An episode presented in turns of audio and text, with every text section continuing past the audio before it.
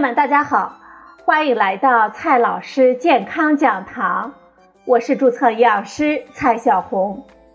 今天呢，蔡老师继续和朋友们讲营养、聊健康。今天我们聊的话题是更年期女性饮食营养的注意事项。女性进入更年期之后，她们的生理、心理方面呢，都会发生一些变化。因此，就会对饮食营养出现一些新的需求。女性更年期由于雌激素水平下降，往往会引起一系列代谢功能的障碍和植物神经功能紊乱等病症。比如，代谢功能障碍当中，血管舒张失调就会导致面部潮红、出汗等等，也会伴有心慌和血压的升高等等。泌尿生殖器官的萎缩。月经紊乱、骨质疏松、血脂升高、体型改变，或者是发生肥胖症、皮肤粗糙和毛发脱落等等，植物神经系统功能的障碍就会引起精神神经的症状，比如忧郁、抑郁、情绪不稳定、疲倦、烦躁、失眠等等。面对更年期生理和心理的变化。我们除了要保持一个乐观的心态和适当进行户外的锻炼以外，我们也要注意饮食上的调理，保证营养，防病于未然。首先呢，大家要注意以下三点。第一点，要防止能量的过剩。更年期女性基础代谢也会随着年龄的增长而下降，体力活动消耗减少。很容易导致能量的入大于出，引起体重的增加。第二点注意事项，这个阶段呢，要保证营养素摄入的多样化，尤其注意适量的增加植物蛋白质的摄入，特别是大豆蛋白，它所含有的大豆异黄酮具有类似人体雌激素的作用，增加钙、磷、锌、铁等矿物质的摄入。这对于预防骨质疏松、贫血、促进食欲和提高免疫都有帮助。补充 B 族维生素、维生素 C 和维生素 E，以维持神经系统的正常，帮助消化，促进铁的吸收，保护我们体内细胞免受自由基的损害，预防衰老。第三点注意事项呢，这个阶段要限制高盐高油的食物，比如。含钠高的食物呢，我们要少吃，像咸鸭蛋、咸菜、火腿肠、味精等等，以减少高血压、癌症和骨质疏松症的患病风险。含动物脂肪和胆固醇高的食物呢，我们也要少吃，以减少肥胖和心血管疾病的患病风险。刺激性的食物呢，我们也要少吃，比如胡椒、辣椒、咖喱等等，以保护我们的神经系统。在这个阶段呢，我们更年期的女性啊，在饮食营养上也要注意一些事情。更年期女性可以多多的选择豆制品是非常有益的。各类的豆制品当中含有丰富的植物蛋白质、钙、锌、磷、铁等我们人体所需要的矿物质，以及 B 族维生素、膳食纤维、植物固醇和大豆异黄酮等等。比较符合我们更年期女性对营养素的需求，但是呢，我们直接食用大豆，它的吸收率会比较低，所以啊，对豆类进行合理的加工之后，能够增加它的吸收利用率。比如说豆腐、豆浆的利用率呢就比较高了。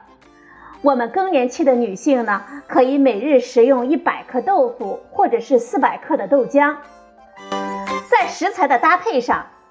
豆制品所提供的蛋白质为植物蛋白，是优质蛋白质的一种来源。除此之外呢，我们人体每天还应该摄入一定量的动物蛋白质。荤素搭配可以发挥蛋白质的互补作用。更年期的女性呢，她们体内钙流失比较多，骨骼中的钙输出大于输入，所以呢。对钙的摄入量应该提高到每日一千毫克。除了食物当中摄入的钙以外，还可以适量的添加钙制剂。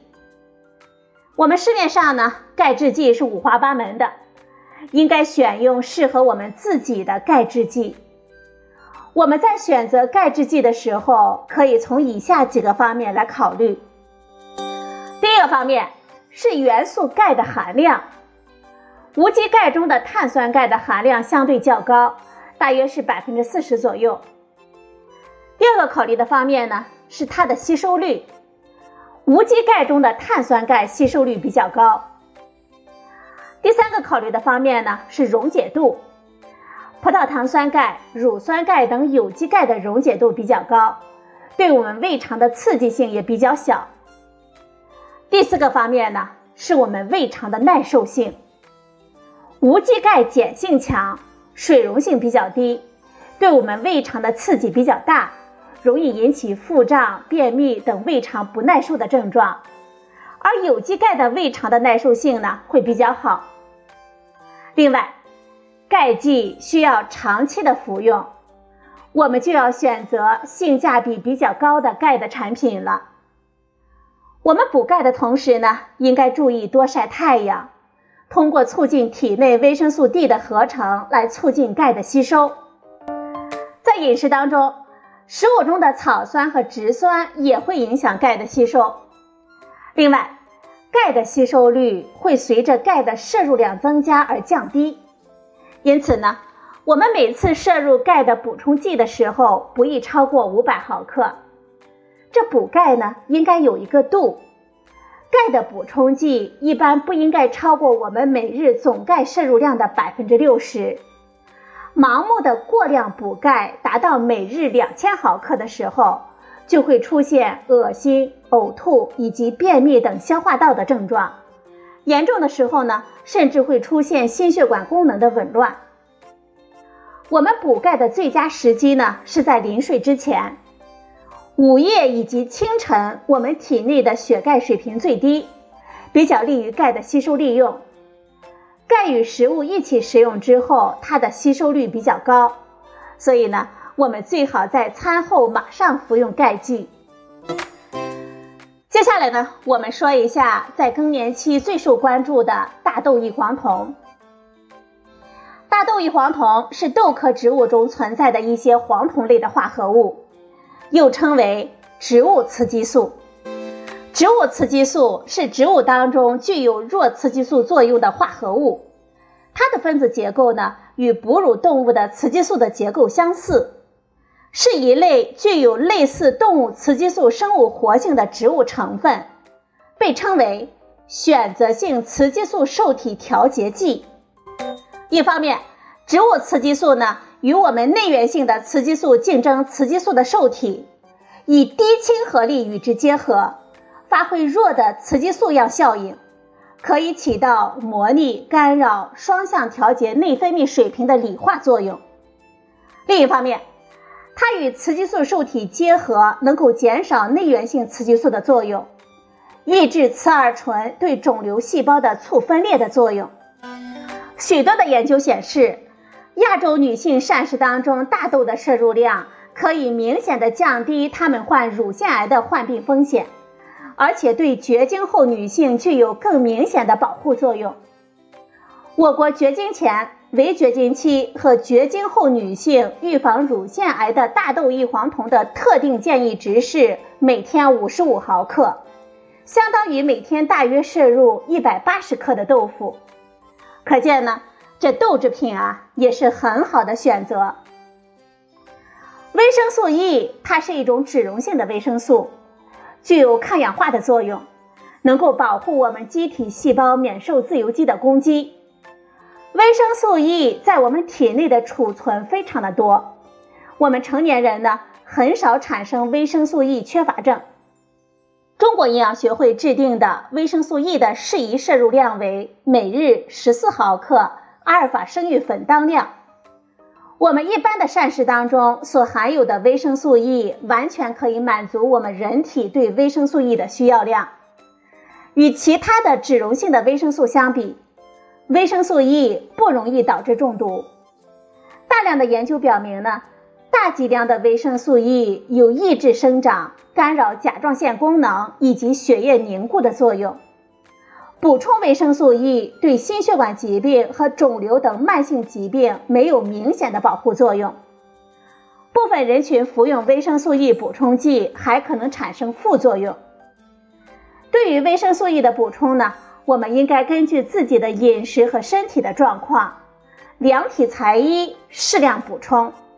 一般呢，控制在每天低于一百五十毫克的阿尔法生育粉当量为宜。好了，朋友们，今天我们聊的话题是更年期女性的饮食注意事项。在这个阶段呢，我们要注意以下三点：第一点，要防止能量过剩；第二点呢，要保证营养素摄入的多样化；第三点呢，要限制高盐高油的食物。在这个阶段，面对更年期的生理和心理的变化，我们要保持一个乐观的心态和适当的户外活动，还要注意我们饮食上的调理，保证营养。防病于未然。今天的节目呢，就到这里，谢谢您的收听，我们明天再会。